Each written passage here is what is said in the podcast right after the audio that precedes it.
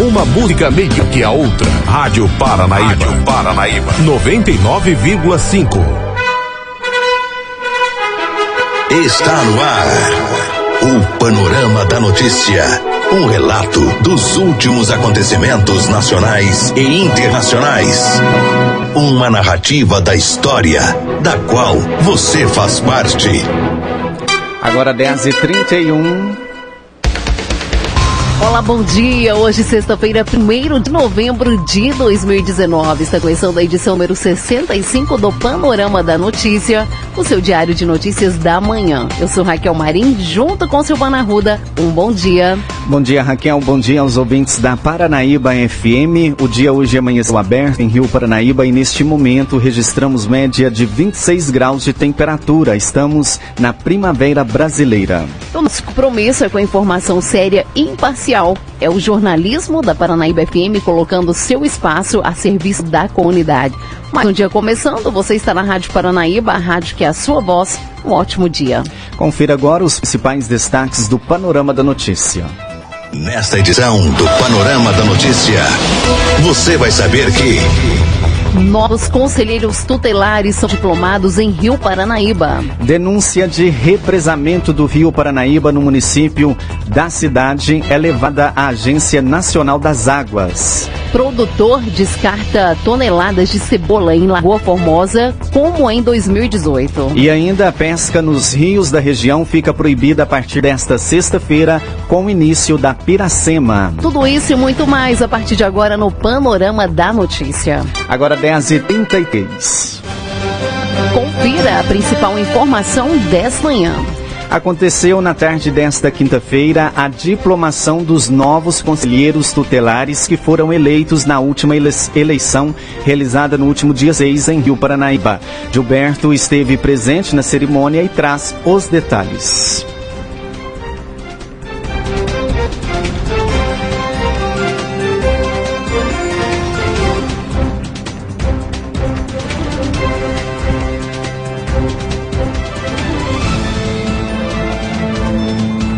Estamos aqui na sede da Secretaria de Assistência Social de Rio Paranaíba, onde acontece nesse momento a diplomação dos novos conselheiros tutelares que sumirão no ano de 2020. Ao meu lado, estou aqui com o Antônio, faz parte da comissão. Antônio, a eleição aconteceu no último dia 6 de outubro, como que foi a eleição? Teve, a gente percebeu que teve bastante participação da população em si, né? Seja bem-vindo à nossa rádio. É, boa tarde a todos, boa tarde à Rádio Paranaíba, a todos os ouvintes, né? Gilberto, a todos que estão aqui presentes. É, foi uma eleição tranquila, participativa. É, democracia aconteceu muito bem. As pessoas é, estiveram quase 1.233 pessoas né, que votaram, é, uma participação esplêndida e que acredito aqui na, na região do Alto Paranaíba foi uma cidade que mais teve pessoas votando para o Conselho Tutelar. Eu fiquei muito feliz como presidente né, é, da, da comissão e participação no Conselho da Sociedade Civil da Criança e Adolescente, para mim, foi muito importante. E também, como coordenador CRAS, né, estando trabalhando com o social, isso valoriza muito né, para a gente. Fiquei muito feliz. Bacana. E hoje aconteceu a diplomação dos, dos conselheiros tutelares. A posse mesmo acontece em janeiro, não é isso? A posse em janeiro, parece que dia 10 né, de janeiro. E a gente vai marcar o local, né? E essa, essa é, diplomação, acredito eu, é, que é um fortalecimento para que essas pessoas que estão chegando, né, é, possam também trabalhar para a comunidade, para a sociedade civil, no direito real do que é criança e adolescente. Bacana. E atualmente, qual que é o papel do conselheiro tutelar dentro da, da, da Secretaria de Desenvolvimento Social é, de qualquer município? Bom, a participação deles é muito importante. Primeiro que eles estão sempre ativos a qualquer problema que está acontecendo com aquela criança, com o adolescente. Normalmente as escolas né, e as famílias procuram, né, ligam, dão né, alguma ênfase no que está acontecendo na, naquele, com aquela criança, com aquele adolescente. Então isso é muito importante, porque dentro do processo, dentro da lei, eles vão agir. E através da parceria Secretaria de Desenvolvimento Social, que é a Sônia Maria Ribeiro, que é a secretária, e mais o CRAS, e mais as outras entidades, o próprio abrigo, né? São entidades que estão fortalecendo esse incentivo à criança e adolescente. O microfone fica aberto aí para você deixar sua mensagem de agradecimento à população de Rio Paranaíba que participou da votação dos novos conselheiros tutelares e também convidar aí toda a população para participar conosco da posse desses novos conselheiros. Eu queria agradecer a todos que foram lá votar na Escola Tancredo Neves, né? É, a gente ficou até surpreso com tantas pessoas que foram, que, né, é, que trabalharam com a cidadania e colocou a democracia para funcionar realmente. Isso é muito importante. As pessoas querem participar.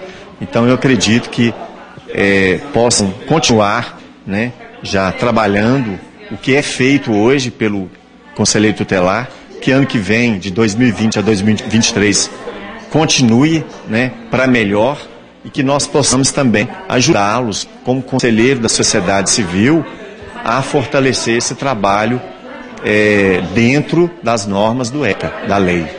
E convidando a todos para 10 de janeiro para a posse, que ainda vai ser é, falado local, né, onde vai, vai acontecer.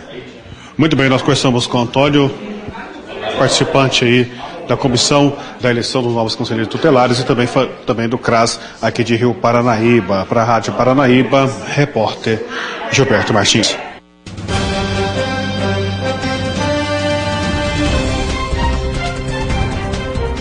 Agora 10h38, a Polícia Militar do Meio Ambiente fez um comunicado à Agência Nacional das Águas, a ANA, sobre o represamento do Rio Paranaíba, denunciado recentemente, é, recentemente pelo site Patos Hoje. Durante vistorias no local, os policiais também determinaram que o produtor rural responsável pelo represamento retirasse as pedras que foram jogadas no rio. Segundo o sargento Radamés, que fez a vistoria no local no dia em que o vídeo da denúncia começou a circular, o produtor rural responsável pelo represamento possui autorização para captar água no local. O policial afirmou, no entanto, que o agricultor não apresentou documentação que permite o represamento do rio. Os policiais militares do meio ambiente encontraram duas bombas fazendo captação de águas no local, onde houve o represamento do rio. De acordo com o sargento Radamés, como o produtor não apresenta autorização do responsável, a orientação é para que ele retire as pedras que fazem o represamento.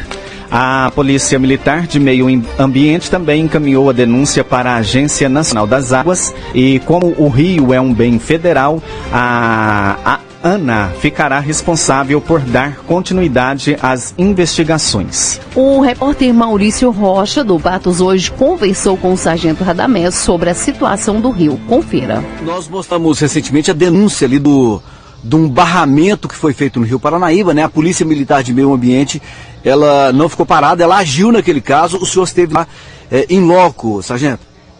Isso, no mesmo dia que o vídeo viralizou, vamos dizer assim, né? Nós tomamos conhecimento através do, das redes sociais e deslocamos ao local. Foi verificado realmente foi feito ali uma espécie de barramento no leito do rio, né? Lá no município de Rio Paranaíba, bem, bem próximo à nascente do rio mesmo. É, o rio lá tem cerca de 15 metros, dois terços foram colocados pedras, com o objetivo de é, aumentar o nível da água, porque no local lá tem, é, são dois motores que fazem captação de água. É, o, o, o, pessoal lá, o proprietário, ele tem um outorga, uma autorização né, para captar essa água lá. Essa outorga é emitida pela Agência Nacional das Águas, é, devido ao Rio Paranaíba ser um rio federal, né, um rio da União. Então a, a gestão do, dos recursos hídricos naquele leito do, do, rio ali é responsabilidade da Agência Nacional das Águas. É, antes disso, como ele, ele apresentou a outorga para captação dessa água, é, Porém, a gente não, não foi apresentado o projeto para saber se ele tinha aquela autorização para fazer aquele barramento. Diante disso, a gente comunicou, fez a ocorrência, comunicou ao Ministério Público, comunicou ao, à Agência Nacional das Águas, a ANA, né? E, e eles até já deram o retorno que provavelmente vai deslocar uma equipe para analisar a situação. Uhum. É, quer dizer, ele tem autorização para fazer a captação da água no Rio Paranaíba, para sustentar seus pivôs, mas ele não poderia ter feito aquele, aquele barramento ali porque ele não tem uma autorização para isso, é isso? Isso, não foi apresentada essa autorização para barramento, né? Aí teria que ver o projeto. Aí vai ficar a cargo agora da Agência Nacional das Águas para verificar esse projeto, se ele tem aquela autorização para fazer aquele tipo de serviço. A ANA Diante, foi comunicada? Isso, a ANA foi comunicada. Diante de se ele não ter apresentado essa autorização para o barramento, a gente é, antemão lá a gente entende que não tem, né? Então ele foi, ele foi determinado que já retirasse esse material lá de dentro do leito rio, liberando a, a passagem normal do fluxo das águas. Quer dizer, quando a Ana vier aqui, uh, o correto seria que ele já tivesse retirado aquelas pedras, porque a Polícia Militar de Meio Ambiente autorizou, uh, orientou ele para tirar as pedras por falta dessa autorização, sargento, é isso? Isso, como não foi apresentada essa autorização né, para o barramento, ele foi orientado aí a retirar as pedras.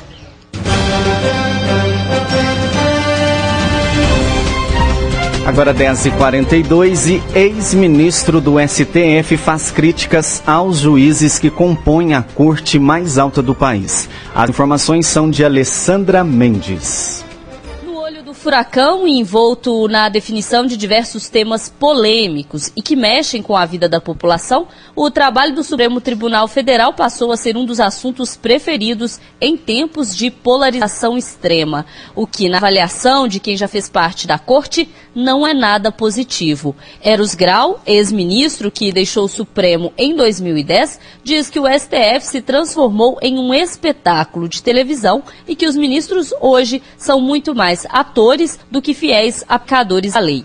Grau, que em 2009 definiu que a prisão em segunda instância fere a Constituição, esteve ontem em Belo Horizonte para falar justamente sobre esse tema em um evento do Instituto dos Advogados de Minas Gerais. O ministro defendeu menos espetáculo por parte dos colegas e sobre prisão em segunda instância foi enfático.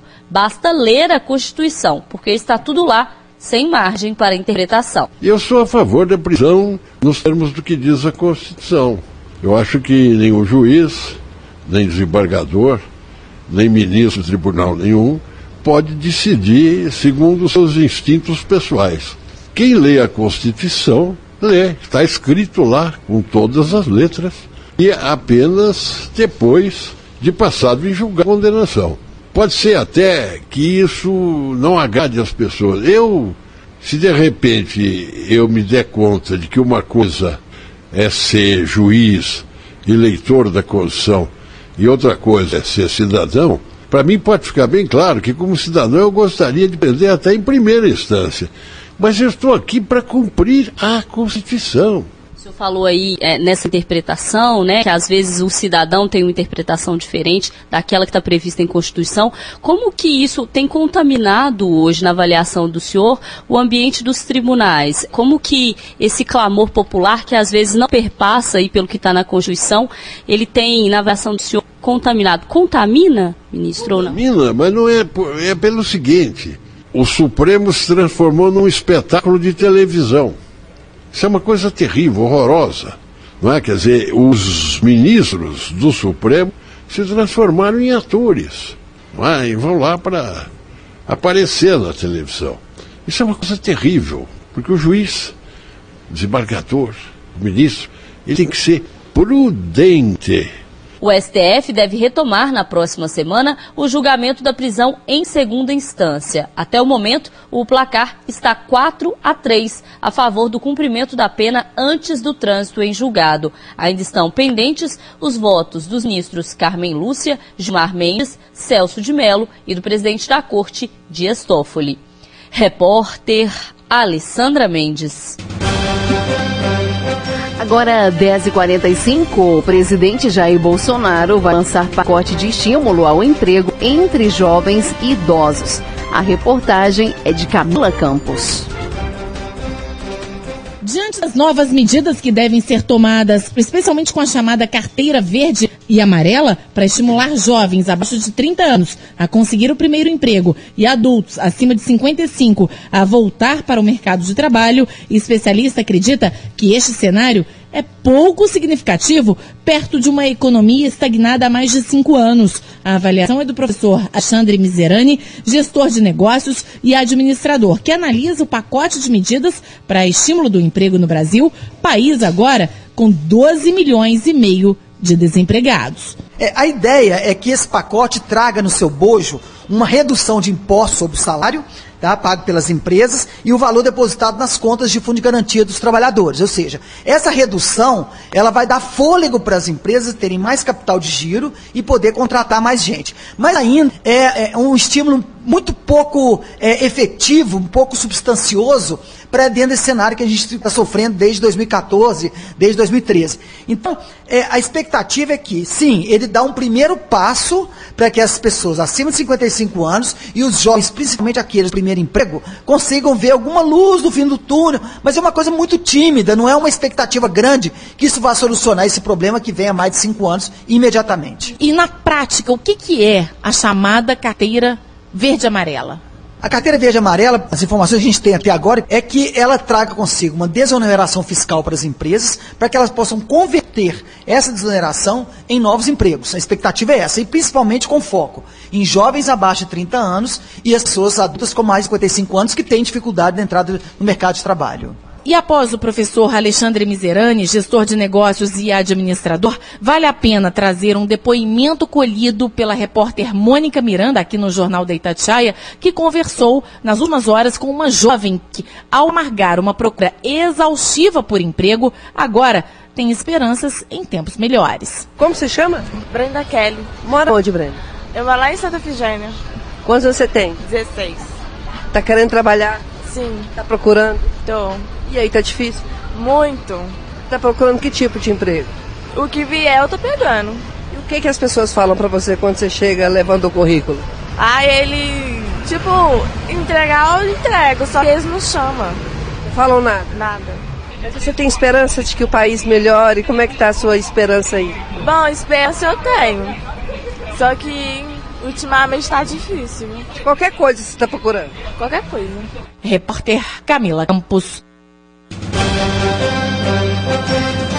Agora 10h48 e uma situação de fazer dó. Nesta quinta-feira, toneladas de cebola de cabeça voltaram a ser descartadas na zona rural de Lagoa Formosa. O fato voltou a se repetir porque o produtor plantou e colheu, mas o preço está muito abaixo do valor de mercado, não compensando o comércio. Pessoas estão indo para o local para pegar os produtos. O descarte de uma das cargas foi gravado e compartilhado nos aplicativos de mensagens. A reportagem confirmou a informação. É, moradores da região informaram que o descarte está acontecendo porque a produção voltou a ser grande, é, levando o preço do produto a despencar. Como os comerciantes também não conseguem negociar os produtos, o jeito é descartar. A fazenda fica a cerca de um quilômetro da cidade de Lagoa Formosa, pouco depois do asfalto da estrada de Monjolinho. O vídeo mostra o momento em que as toneladas de cebola são descartadas de um caminhão basculante. As cebolas de qualidade haviam acabado de ser colhidas. A pessoa que gravou o vídeo pede que as pessoas busquem o produto para evitar um desperdício ainda maior. Moradores disseram que após a divulgação, filas de carros se formaram no local para aproveitar as cebolas. E engana-se quem acha que a cebola serve apenas para acompanhar carnes e dar aquele sabor. Especialistas afirmam que a cebola é a fonte mais rica em quercetina e alicina, potentes antioxidantes que auxiliam na prevenção do câncer de estômago, afinam o sangue, aumentam também o bom colesterol, afastam os coágulos de sangue e combatem a asma, bronquite crônica e também as infecções.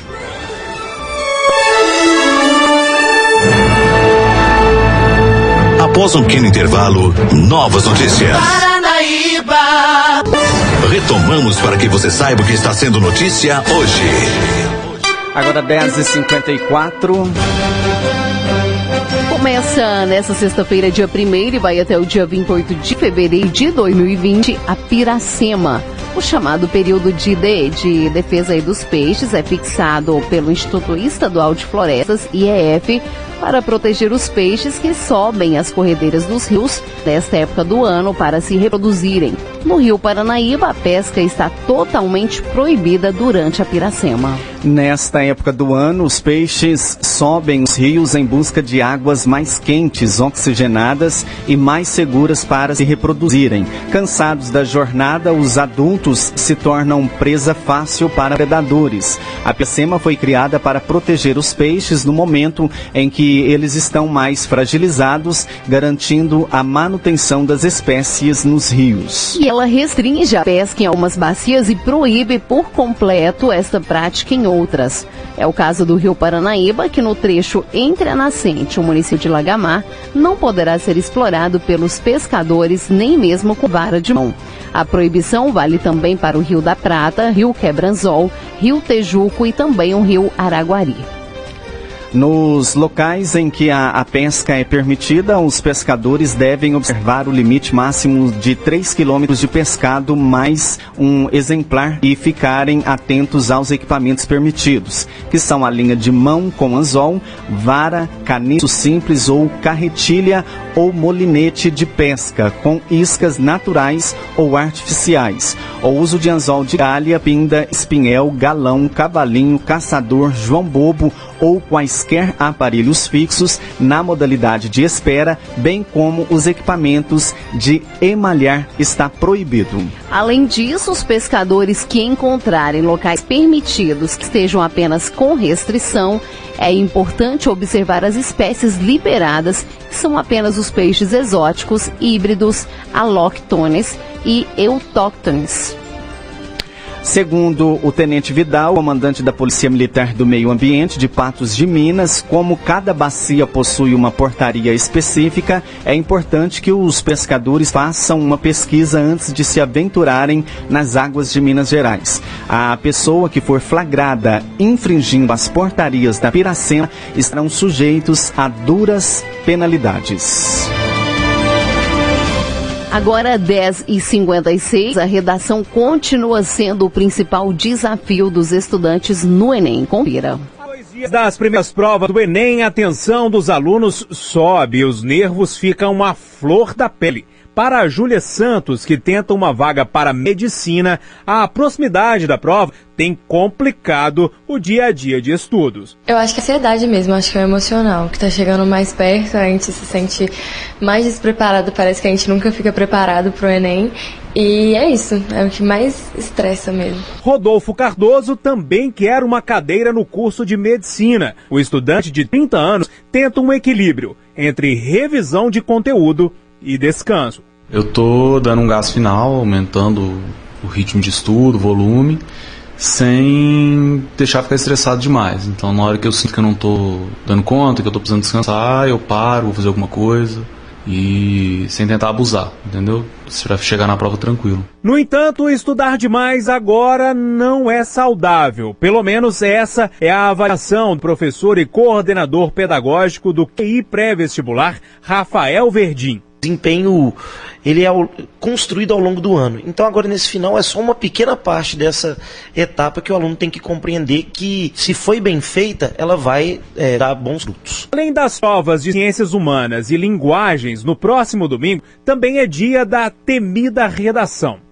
Apesar de muito se falar em mudanças neste ano, o diretor do Bernoulli Educação, Romeu Fernandes, não acredita em grandes mudanças. Essa resposta ela vai ser dada só no dia 3 e no dia 10. Alguns temas são improváveis de cair em função do que vivemos hoje em dia, né? Por exemplo, é, desmatamento da Amazônia. Né? Então, são temas realmente difíceis de cair. Agora, isso não atrapalha o aluno, né, uma vez que ele treinou e ele sabe escrever, né? Há vários, há muitos temas inerentes à nossa sociedade, né? Infelizmente, problemas sociais nós temos aos montes e é geralmente isso que o Enem aborda, né? Uma questão social e atual para que o aluno saiba escrever a respeito dela. Os portões vão abrir no domingo ao meio-dia e serão fechados à uma da tarde. Os alunos terão 5 horas e 30 minutos para responder às 90 questões e fazer a redação. Repórter Júnior Moreira. E a situação das praias atingidas pelas manchas de óleo no Nordeste, Mônica Miranda traz os detalhes manchas de óleo que atingem o litoral do Nordeste há mais de dois meses chegam a Arraial da Ajuda e Trancoso, na Bahia. Ontem, a Marinha e a Polícia Federal reduziram o número de navios suspeitos pelo derramamento de óleo no mar nordestino. Agora, são quatro petroleiros que cruzaram a costa brasileira no período que coincide com a aparição do óleo no mar. A suspeita é de que o petróleo tenha vazado desses navios conhecidos como fantasmas. Eles são chamados assim, pois costumam desligar o AIS, um equipamento que permite observar a localização e a rota seguida. O motivo do vazamento pode ter sido proposital ou por causa de algum problema na embarcação. Repórter Mônica Miranda. Agora 11 horas e amanhã é o dia de finados e o cemitério de Rio Paranaíba foi todo preparado para esse dia. Durante todo o dia, diversas celebrações eucarísticas acontecerão no município. Confira a programação. Às 7 horas tem missa na Igreja do Divino Pai Eterno, às 9 missa na Igreja Matriz, às 15 horas tem missa em Abaia dos Mendes e às 19 horas missa na Igreja Nossa Senhora de Fátima, no bairro Alto Santa Cruz. A expectativa é que o dia também movimente o comércio de flores na cidade. Diversas floriculturas e lojas que vendem flores deverão estar abertas neste sábado. Recentemente, a Prefeitura Municipal reforçou, é, reformou né, toda a praça em frente ao cemitério municipal, bem como o velório que está sendo ampliado. Quanto aí à ampliação, a, a expectativa é que nos próximos dias o novo local seja liberado para sepultamentos. Agora 11 e 1. Você caminhou conosco pelo panorama da notícia. O conhecimento dos fatos faz de você um cidadão ativo. Panorama da Notícia, o oferecimento de Semig. E este foi o Panorama da Notícia, edição de número 66 desta sexta-feira, 1 de novembro de 2019, com a apresentação de Silvano Ruda e Raquel Marim. Panorama da Notícia, uma produção do Departamento de Jornalismo da Panaíba FM. Reveja e escute novamente no seu computador ou smartphone. O Panorama da Notícia é multiplataforma, além do site, você vai encontrar esse programa também no YouTube e no podcast do Spotify. Agradecemos o carinho da sua audiência e continue com a nossa programação. Um ótimo dia.